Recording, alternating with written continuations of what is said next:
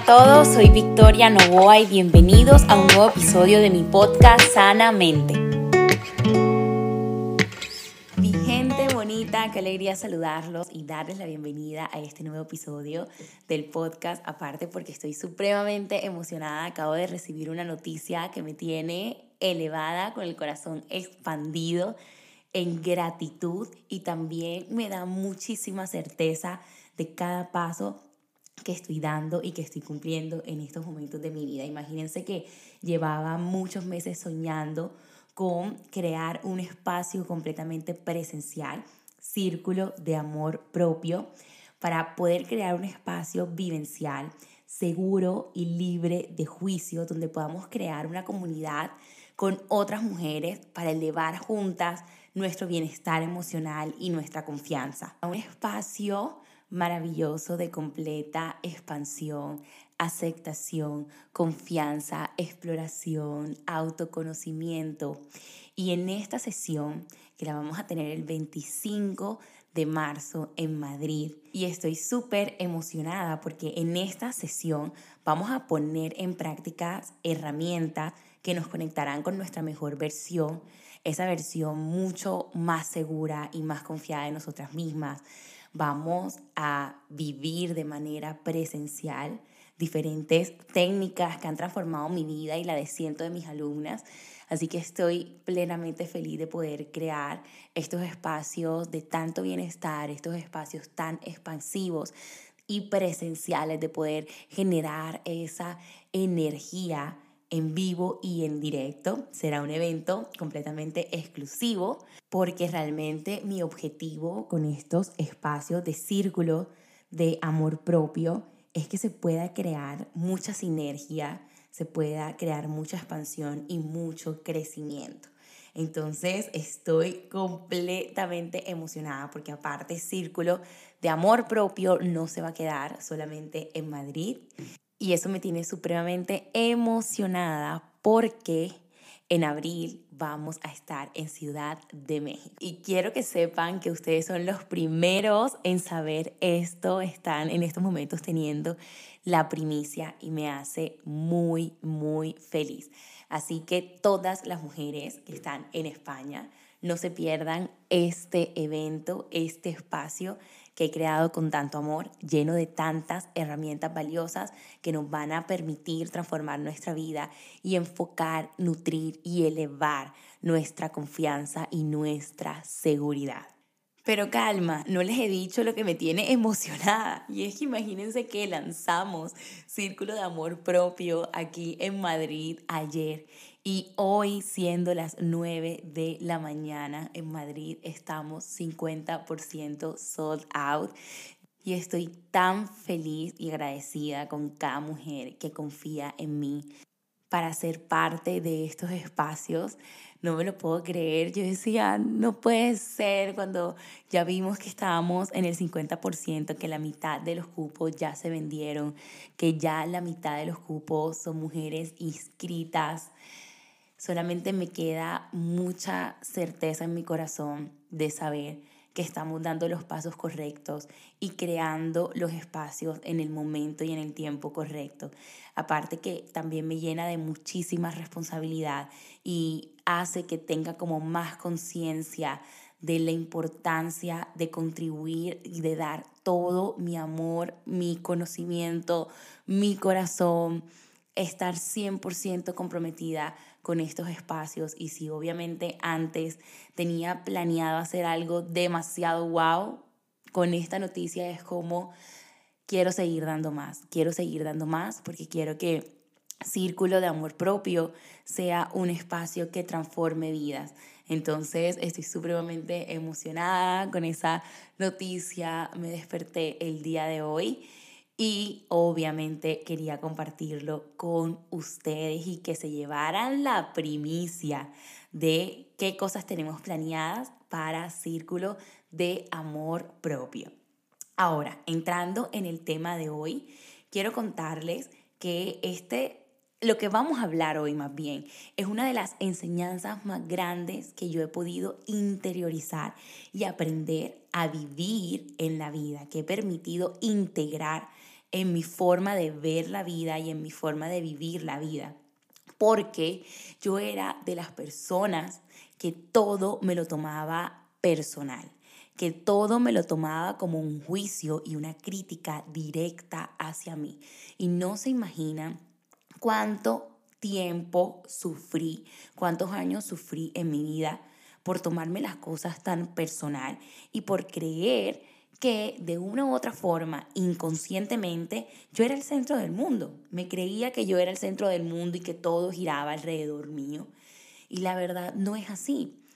Hoy vamos a entender que la mayoría, o la mayoría no, todo lo que dice el otro es un reflejo de su interior más que una crítica directa hacia ti mismo. Pero bueno, primero quiero que entendamos dos cosas. Lo primero es que todos los seres humanos estamos expuestos a críticas y opiniones mal intencionadas o a veces críticas que realmente no tienen ninguna mala intención, eh, ningún objetivo de herirnos, lastimarnos, hacernos sentir mal. Y esto pasa en todas las áreas de nuestra vida. Recibimos críticas, opiniones, entre comillas, sugerencias en todo ámbito de nuestra vida, en lo laboral, en lo sentimental, cuando estás creando un proyecto y un emprendimiento, en un sueño, en lo familiar, en amistades, constantemente nosotros estamos recibiendo sugerencias, críticas y opiniones de las personas que están a nuestro alrededor. Entonces, de esto nadie se salva. Lo primero es tener claro que todos estamos en el mismo barco y que todos recibimos críticas, recibimos juicios, recibimos comentarios, sugerencias, sean con buenas intenciones o con su intención negativa. Y lo segundo, y es que a mi parecer, todos los seres humanos realmente nos importa la opinión de los demás y realmente nos importa porque nosotros vivimos en una sociedad. No vivimos aislados, vivimos con personas y eso hace que en mayor o menor medida realmente a todos nos importen las críticas y a todos nos importen las opiniones de los demás. En mayor o menor medida, aclaro. ¿Qué pasa con esto? Y te hablo un poquito de mí, porque ustedes saben que a mí me encanta poder abrirme con ustedes eh, en estos episodios. Y yo era una persona que desde pequeña para mí siempre fue importante la opinión de los demás. Una de las cosas que a mí me caracterizaba y caracterizaba mi ser era la importancia que yo le daba a las opiniones de los demás. Y no solamente la importancia, sino esta necesidad de quererle caer bien a todo el mundo, de que todo el mundo pensara bien de mí. Y ustedes no se imaginan el esfuerzo constante que yo hacía por que a todo el mundo le agradara, todo el mundo estuviera contento conmigo y eso realmente me generaba muchísima frustración y eso hizo que por muchos años yo viviera desvinculada de mí misma. ¿Cómo así, Victoria, que desvinculada de mí misma? Llegó un momento en el que para mí era más importante construir relaciones con otras personas que construir la relación más importante que es conmigo misma. Entonces, en ese proceso de querer agradarle a todo el mundo y caerle bien a todo el mundo, me perdí a mí misma y me desconocí por muchos años. Entonces dejé de darle importancia a mi gusto, dejé de darle importancia a lo que yo quería, dejé de darle importancia a mis objetivos para priorizar el bienestar de las demás personas y querer hacer feliz a las demás personas. Por muchos años me culpaba por cómo las personas pensaban y hablaban de mí.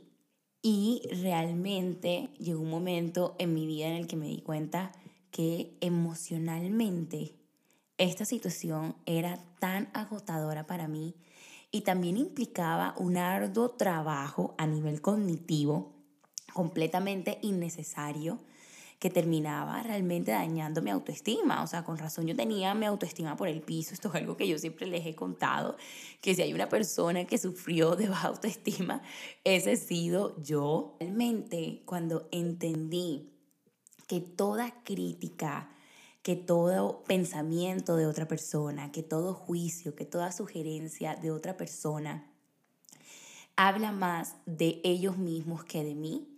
Para mí fue una liberación completa y un cambio demasiado grande en mi vida. Poder entender que todo lo que dice alguien más habla más de su propia proyección y de su propia realidad, de cómo esa persona ve, ve la vida, más que de ti. Cuando esto entró a mi mundo, y no solamente porque yo sé que esto tú lo has escuchado muchas veces, seguramente, y si no, qué bueno que estés aquí escuchando esto, porque cuando yo lo escuché, lo había escuchado muchas veces, pero una cosa es escucharlo y la típica que entre entra por un oído y te sale por el otro, es súper diferente a integrarlo en tu vida. Cuando yo realmente integré esto en mi vida, lo hice parte de mi realidad, para mí cambió mi vida por completo.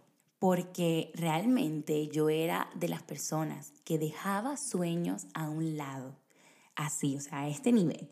Dejaba sueños a un lado por opiniones de las demás personas. Si hago realmente un viaje al pasado, realmente me doy cuenta que dejé de hacer, vivir y experimentar tantas cosas por caer en opiniones y críticas de los demás.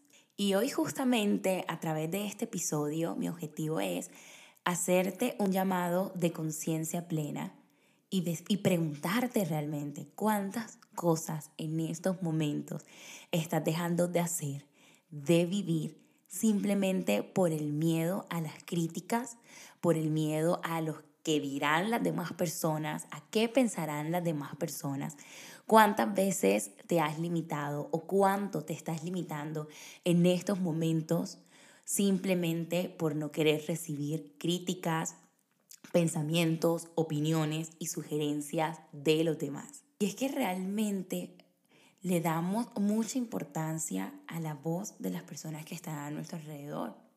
Y ahorita que les contaba esto, se me acaba de venir a la mente cuando escogí estudiar psicología. Yo recuerdo que salí del colegio y a mí me frustraba saber que la mayoría de mis compañeras ya tenían claro que querían estudiar. Cuando yo salí del colegio yo no tenía ni idea que quería estudiar. Bueno, la verdad sí tenía muchas ideas. El problema era eso, que tenía muchas opciones. Quería estudiar muchas cosas. Quería estudiar medicina, quería estudiar psicología, quería estudiar relaciones internacionales, quería estudiar un montón de cosas. Pero recuerdo que mi papá y el sueño de mi papá era que yo fuera abogada.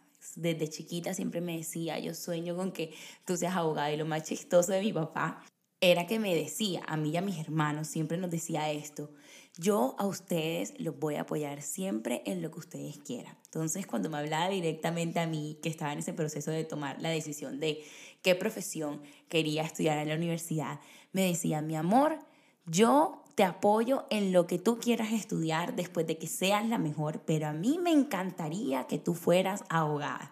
Entonces, claro, estaba esta libertad condicionada a a mí me encantaría que estudiaras eh, derecho y verte graduada como una abogada, que seas una mujer justa, que puedas ayudar a que los derechos de las demás personas se cumplan, etc. etc. Y yo realmente como abogada no me veía, creo que si le hubiese hecho caso a mi papá, hubiese sido la abogada más frustrada de la vida porque no me gusta, o sea, valoro a todas las personas que, que son abogados, pero realmente eso no era para mí. Y nunca se me va a olvidar el día que yo entro al cuarto de mi papá y le digo, papi, ya sé lo que quiero estudiar en la universidad. Quiero ser psicóloga, voy a estudiar psicología. Mi papá me queda viendo así como, hija, no sabes lo que vas a hacer. Porque claro, para mi papá como para muchas personas de su generación, ven la psicología como una carrera cero próspera, una carrera cero útil. Entonces, al momento de yo decirle a mi papá, no voy a cumplir tu sueño de ser abogada, sino que me voy a volver psicóloga, yo sé que para él hubo una decepción muy grande de renunciar a cómo me quería ver para yo priorizar realmente lo que quería. Y les voy a decir algo, para mí fue una decisión súper difícil porque estaba yendo en contra de hacer sentir a mi papá orgulloso, hacer sentir a mi papá feliz. Y hoy de verdad que le agradezco tanto a esa victoria que no le importó la opinión de su padre en esos momentos y decidió hacer y tomar la decisión que sabía en su corazón, porque aparte tenía la intuición y tenía la certeza de que eso era lo que quería para mi vida. Pero no les voy a mentir que por muchos momentos dudé y dije, ¿y si mejor hago feliz a mi papá? ¿Y si realmente mi papá tiene la razón y lo mío es el derecho? Pero yo realmente en mi interior tenía una certeza de que eso no era para mí y que lo que a mí me encendía el corazón era imaginarme ser psicóloga y poder ayudar a cientos de mujeres a alcanzar su bienestar emocional. Y como te decía al principio, las críticas que recibimos muchas veces no vienen con mala intención, porque yo estoy segura que mi papá no lo hacía con mala intención. Para él lo más seguro en ese momento para mí era estudiar derecho, porque para él era una profesión mucho más segura, con más certeza que si yo estudiaba psicología. Él realmente lo hacía por amor, pero eran sus miedos los que estaban hablando a través de él. Cuento esto porque es súper importante entender desde dónde viene la opinión de las demás personas, porque todo lo que alguien te dice, todo lo que alguien hace, las opiniones que te dan, están realizadas debido a los acuerdos que tienen en sus propias mentes, debido a cómo tienen construido ese ideal de vida en sus mentes. Depende mucho de sus experiencias, de sus vivencias, de sus aprendizajes a través de la vida. Pero el hecho de que sea su realidad no quiere decir que sea la misma realidad tuya, porque lo que es verdad para el otro no necesariamente es verdad para ti ni verdad universal. La opinión y el punto de vista que realmente tiene cada persona es dado o más bien debido a toda la programación en su mente que ha recibido durante toda su vida. Y quiero darte un ejemplo. Imagínate que tienes el sueño de emprender X cosa, quieres emprender algo y estás en esa fase de averiguar cómo lo han hecho otras personas y te encuentras con dos personajes. Entonces, el primer personaje es esta persona que intentó emprender y puso todo su corazón, todos sus ahorros, todo su tiempo, toda su dedicación. Y las cosas iban bien, pero luego pasó algo donde las cosas no salieron como al principio quería y como tenía previsto. Y fracasa simplemente porque sí decidió no volverlo a intentar. Y el segundo personaje es esta persona que también decide emprender y pone todo su corazón, su alma, todos sus esfuerzos y también le pasa lo mismo que a la primera. Vienen situaciones difíciles, vienen situaciones complejas, quizás al principio las cosas no salieron como esperaba, pero decidió seguir intentándolo decidió seguir perseverando, buscando las formas, ok, si no me funciona por el camino A, voy a intentar por el camino B. Y hoy en día tiene un emprendimiento exitoso, le ha ido súper bien y es una persona que se ha parado de las adversidades y ha podido surfear las situaciones complejas que implica emprender. Entonces, si vamos y le preguntamos la experiencia y la opinión a cada una de estas personas, de estas dos personas, ¿tú crees que ambas tendrán lo mismo para decirte? Claro que no, porque cada uno va a hablar desde sus experiencias. Quizás y muy seguramente el primero te va a decir, no emprendas, vas a fracasar, es muy difícil. ¿Por qué? Porque te va a hablar desde su experiencia te va a hablar desde sus aprendizajes, te va a hablar desde su realidad y de cómo fue para esa persona. Pero muy seguramente la segunda te va a motivar y te va a decir, mira, no es fácil. Créeme que van a pasar muchas situaciones de las cuales no tenías previstas, pero vale toda la pena y al final, si le pones todo el corazón y si lo intentas una, dos, tres veces, quizás a la cuarta va a surgir y quizás a la cuarta lo vas a lograr, porque es que todas las personas hablan desde sus experiencias, desde sus aprendizajes, desde todas esas cosas que han etiquetado como buenas, todas esas situaciones que también han etiquetado como malas, como desgracias en sus vidas. Incluso las opiniones que tienes acerca de ti mismo no son necesariamente ciertas. Así que no debes tomarte en serio nada de lo que escuches de tu propia mente. Y es que esto aplica realmente para todo. ¿Y qué pasa realmente con nuestra mente? Que tus pensamientos no son tu realidad absoluta. Muchas veces, más bien la mayoría de veces, tomamos nuestros pensamientos como verdades absolutas sin entender que los pensamientos son opciones de las 20.000 opciones que hay de una sola situación. Entonces, aquí es súper importante. Y hago un paréntesis, porque es que la persona que más te va a criticar, y como decimos en la costa colombiana, te va a dar palo, somos realmente nosotros mismos. Nosotros somos los críticos más crueles que podemos tener a veces nuestro peor enemigo somos nosotros mismos. Ya tengo que serles súper sincera, en estos momentos mi voz me está pasando una mala jugada, tengo una tos que no se alcanzan a imaginar. He parado este episodio del podcast como ustedes no se imaginan para toser, pero de verdad que estoy haciendo un doble esfuerzo por traerles este episodio porque aparte no lo quiero dejar para otro día. Hoy me desperté con esta necesidad de hablarles de este tema. Así que valoren este esfuerzo que estoy haciendo con mi voz para poder darles y compartirles toda esta información. Ahora, una de las preguntas que más me hacen cuando toco estos temas en mis cursos con mis alumnas y me preguntan, Vicky, pero ¿qué pasa cuando las críticas vienen de una persona que amo? Cuando las críticas vienen de una persona que es muy cercana a mí, que es muy importante, porque obviamente no es lo mismo, les voy a echar un cuento, para que ustedes entiendan de pronto que la importancia de las palabras viene de cómo nosotros tenemos relacionadas a esa persona en nuestra vida.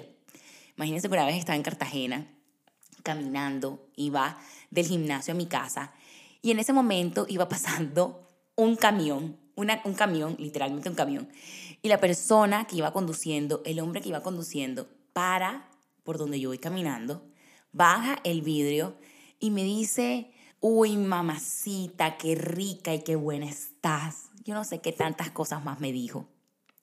Pero ese momento tan incómodo y tan desagradable que mi reacción fue voltear a verlo y gritarle, si yo soy muy bonita, tú sí eres bien feo. Así le dije.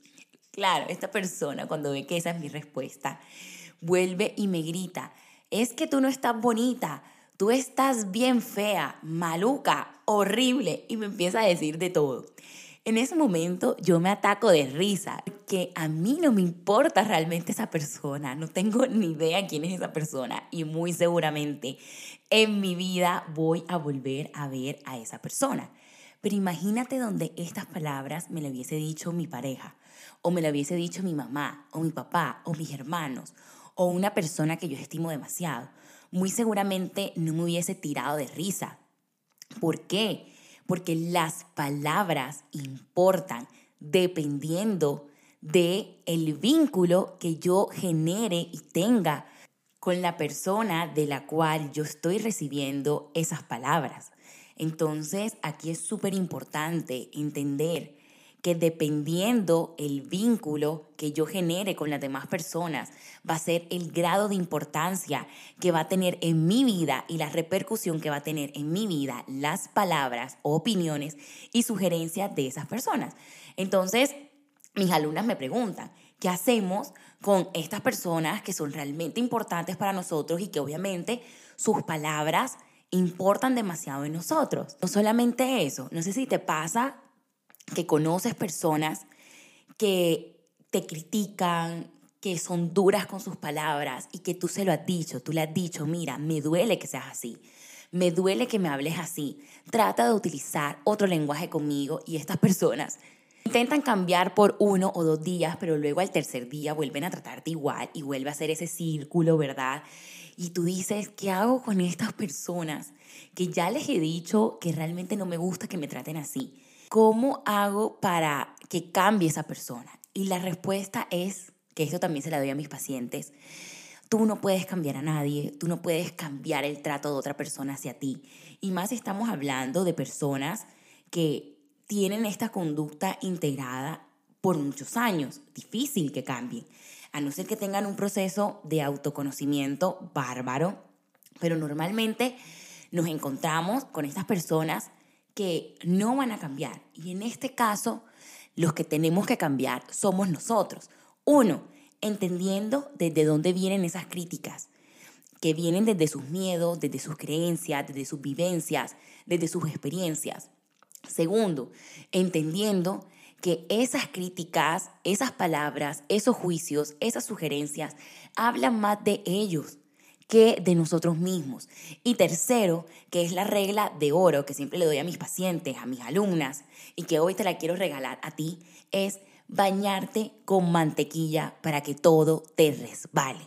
Literalmente, hay personas que cuando ya tú sabes que vas a verlas y que vas a visitarlas y que vas a recibir comentarios acerca de tu cuerpo, acerca de tu relación, acerca de tus decisiones, acerca de lo que estás comiendo, acerca de lo que sea, que ya tú sabes que te incomodan, y que esa persona no va a dejar de decirlas, antes de entrar a ver a esa persona, tú te bañas con mantequilla mentalmente. Tú dices, ok, esta persona no va a cambiar, pero su realidad y sus palabras no son mi verdad. Entonces me voy a bañar con mantequilla para que todo lo que esta persona me diga realmente me resbale y me importe un pepino. De verdad, cuando te encuentres en estos momentos, quiero que te acuerdes de mí quiero que te acuerdes de mí y al lado te acuerdes enseguida de una mantequilla y tú digas, me baño en mantequilla y me resbala todo lo que diga esta persona.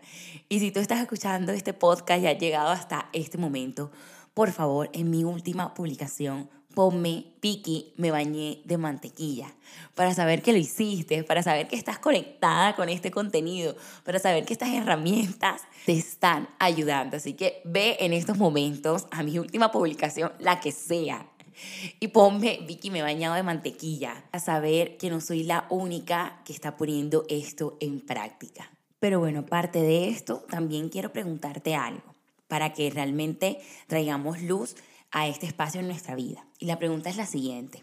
¿Eres de las personas que llegas inmediatamente a la conclusión de que todo lo que viene de los demás hacia ti es tu culpa? ¿O eres de las que piensas que el universo entero está en tu contra?